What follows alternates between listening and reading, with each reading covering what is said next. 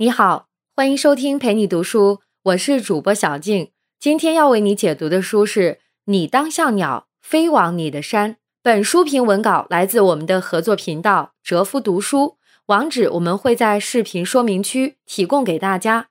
本书评撰写者 Jason，他是一位帅气的九零后男孩，希望大家能够喜欢他的作品，也希望大家订阅一下他的频道。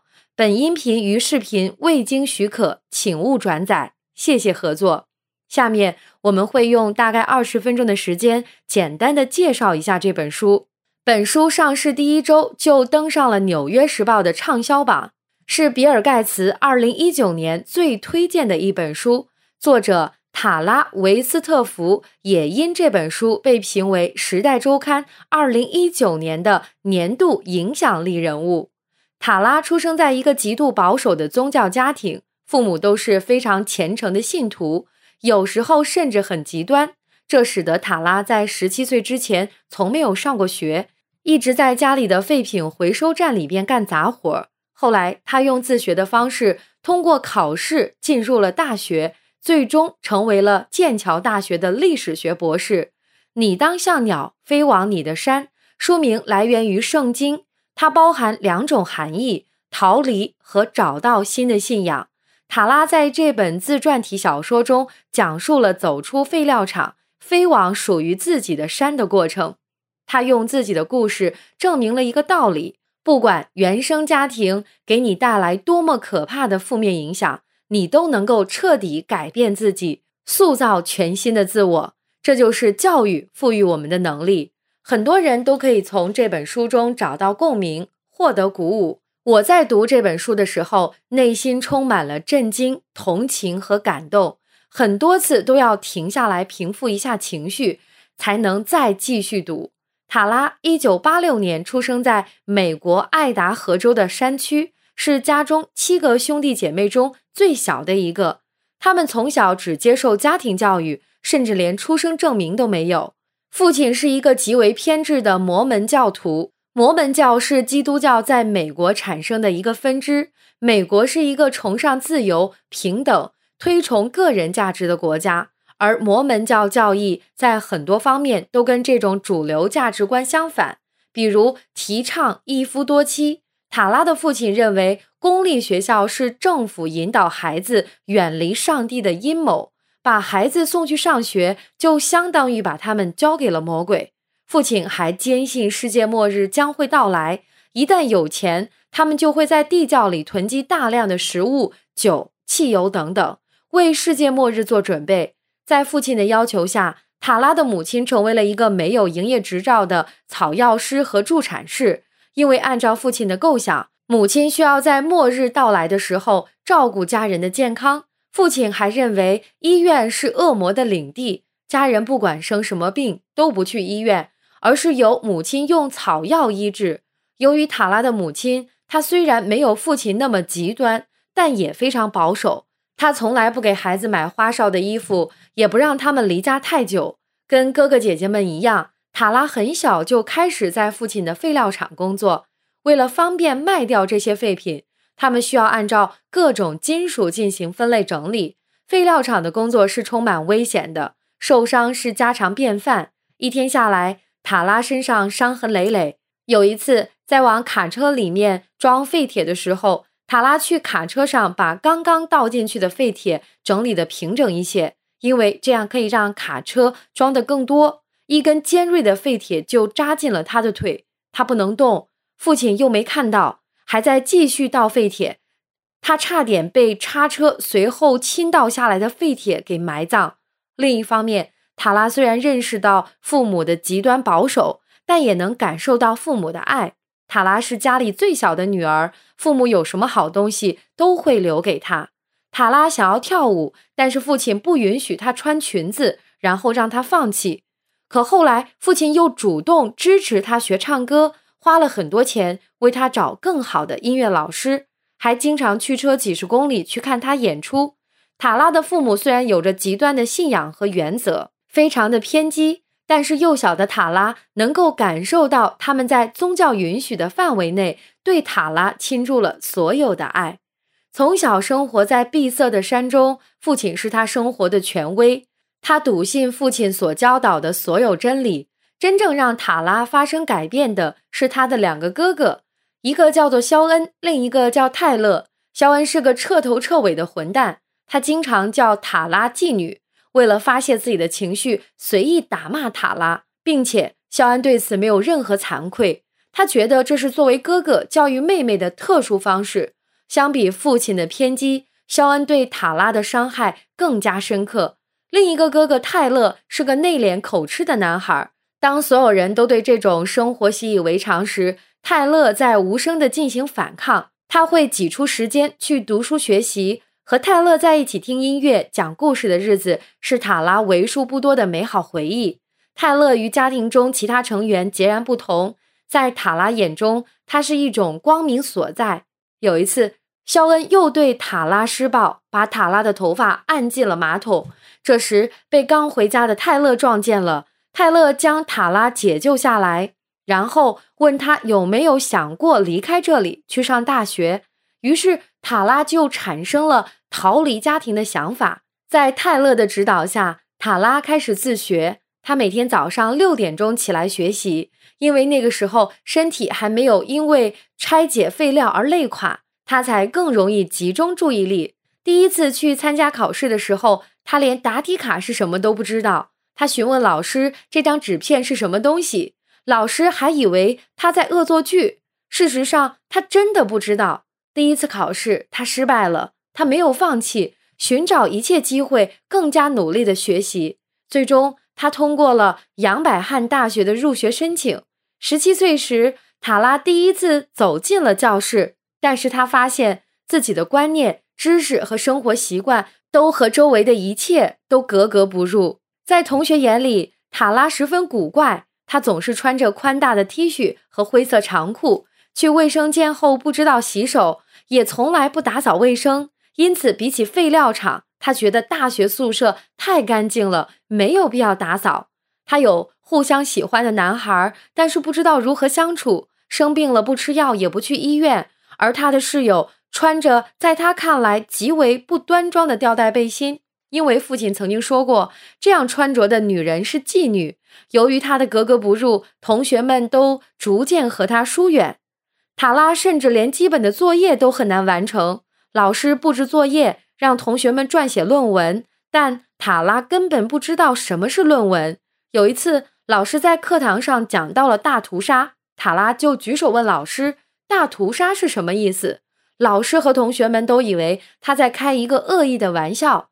然后塔拉就在网上去查“大屠杀”的意思，结果让他无比震惊。他震惊不只是因为自己的无知，还因为母亲曾经对他讲起过这段历史，以至于塔拉以为大屠杀只是一场小规模冲突，几百万犹太人被屠杀，他却以为只是一个几百人的事件。这是母亲给他的误导。在这个新的环境之中，塔拉是一个没有常识的人。除此之外，他还要操心学费和生活费，并且即使塔拉上了大学，肖恩对他侮辱和虐待也始终没有停止过。在假期，他必须回到废料厂，因为他没有足够的钱，只能向父母求助。他依旧每天给废品分类，从散热器里取出废铜烂铁，开叉车和起重机。有一次晚饭的时候，他和哥哥肖恩起了冲突，肖恩把他揍得半死。又一次把塔拉的头按进了马桶，并且被塔拉当时的男朋友撞见。无助的塔拉只能欺骗自己，假装肖恩是在开玩笑。学习困难，生活窘迫，加上老师和同学的不理解，塔拉陷入深深的困境。在上大学之前，他的精神世界是完全封闭的。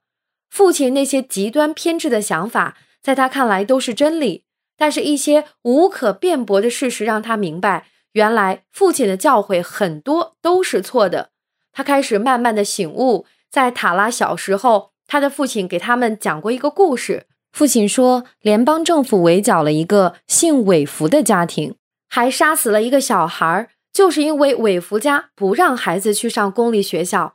这个故事一直让塔拉感到非常恐惧。偶然间，塔拉在读旧新闻的时候读到了这个事件的真相。事件的原因当然不是父亲所说的那样，政府从来不会因为不让孩子接受公共教育而杀人。这一次，塔拉彻底清醒了。原来父母告诉他的很多事情都是错的，于是他开始彻夜的学习，补充落下的知识，疯狂的阅读，补充自己的词汇量，提高写作能力。更重要的是，塔拉开始调整观念，改掉家庭带给自己的行为习惯。主动与人交往，开始慢慢的学会了接受别人的帮助，从自己原来那种保守的世界观中走了出来。从塔拉记事起，家庭成员就灾难不断，家里有被烧伤的，有手臂被割伤的，母亲因为车祸而精神混乱，在地下室待了几个月，父亲也被大面积烧伤，而治疗的手段都是涂抹母亲自制的精油，在家里自行进行手术。后来在心理课上，塔拉就发现父亲那种偏执、暴躁和被政府迫害的妄想，其实是躁郁症的典型症状；而哥哥肖恩的暴力倾向，其实是因为严重的人格障碍。肖恩经常对他施暴，父母却并不重视，是由于落后地区男尊女卑的陈旧观念。他发现折磨自己多年的问题，原来不是上帝给予的，而是有科学原因的。教育就像一把钥匙，打开了塔拉极端保守的思想牢笼。宗教和家庭带给他的思想牢笼，在无形中被摧毁了。他渐渐地和过去的那个保守内向的自己说再见，而新的塔拉在接受教育的过程中重建了起来。在这个过程中，塔拉的学习成绩也开始突飞猛进，老师和同学也开始理解并接纳他。塔拉来到大学的本意其实是学习音乐，但他却对历史更感兴趣。在他的观念里，音乐才是跟女人身份相符合的，而对历史的热爱不符合女人的身份。当他纠结于这件事情的时候，科里教授就建议他报考剑桥大学的留学项目，并且告诉他这个项目会让他对自己的能力有所了解。教授的建议让他明白了一个道理。先找出你的能力所在，然后再决定你是谁。于是他申报了留学项目，并且被录取了。塔拉来到了剑桥，他的导师是著名的乔纳森·斯坦伯格教授，他曾经担任剑桥大学副校长，是大屠杀方面的知名学者。当塔拉下定决心研究历史，特殊的经历反而成了优势。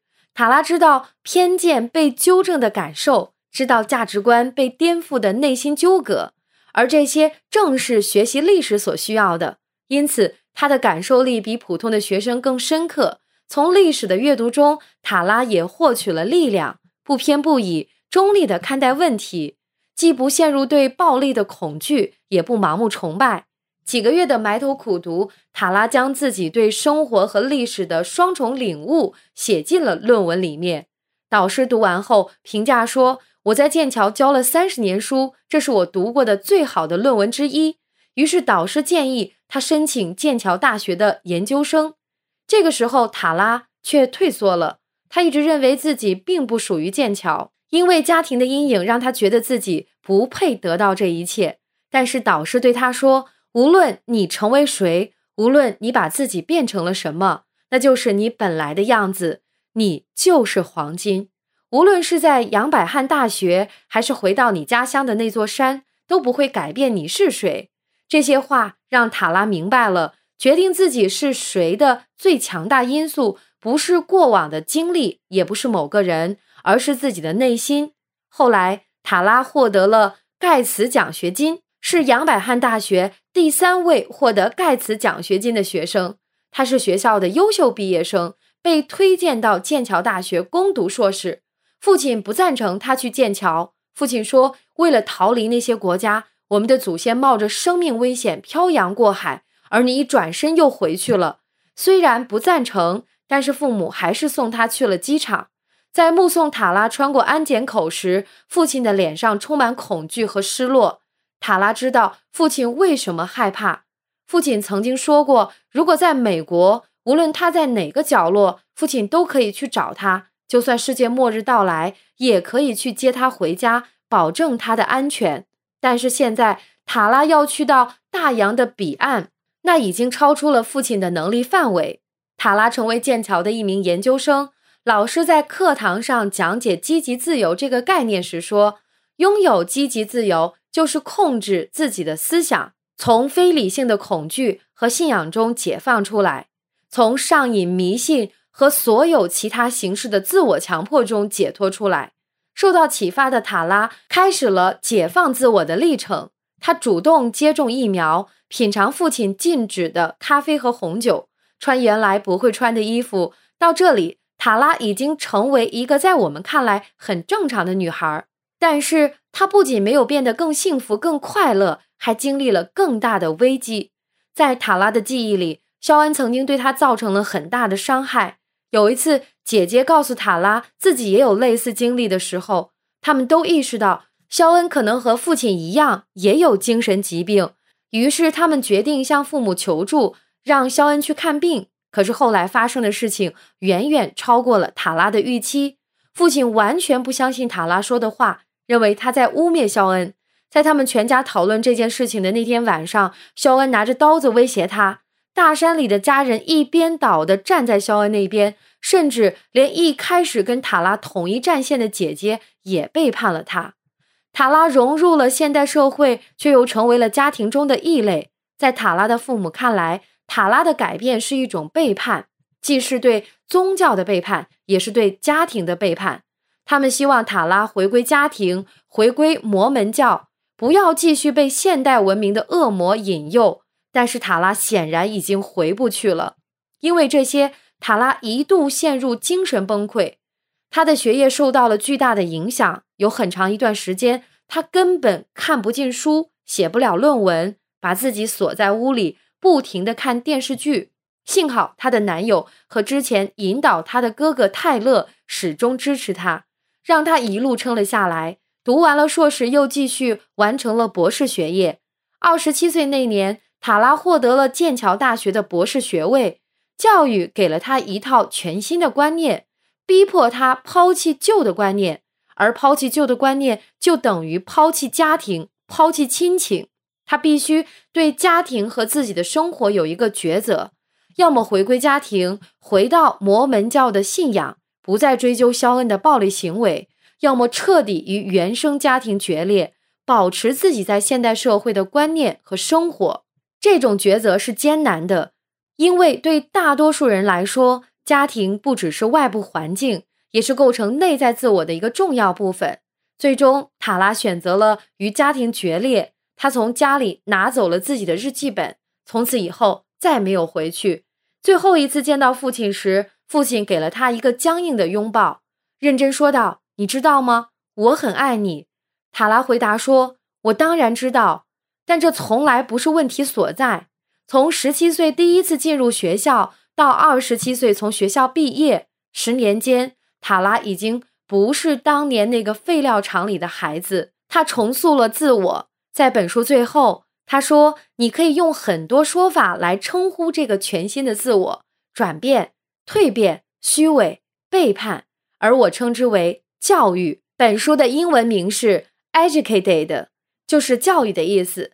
塔拉认为，教育意味着获得不同的视角，理解不同的人、经历和历史，接受教育，但不要让你的教育僵化成傲慢。教育应该是思想的拓展。同理心的深化，视野的开阔，它不应该使你的偏见变得更顽固。如果人们受过教育，他们应该变得不那么确定，而不是更确定。他们应该多听少说，对差异满怀激情，热爱那些不同于他们的想法。以上就是本书的全部内容。感谢关注，陪你读书，欢迎点赞分享，同时可以打开旁边的小铃铛。陪你读书的更新会第一时间提醒你。我是主播小静，我们下期再会。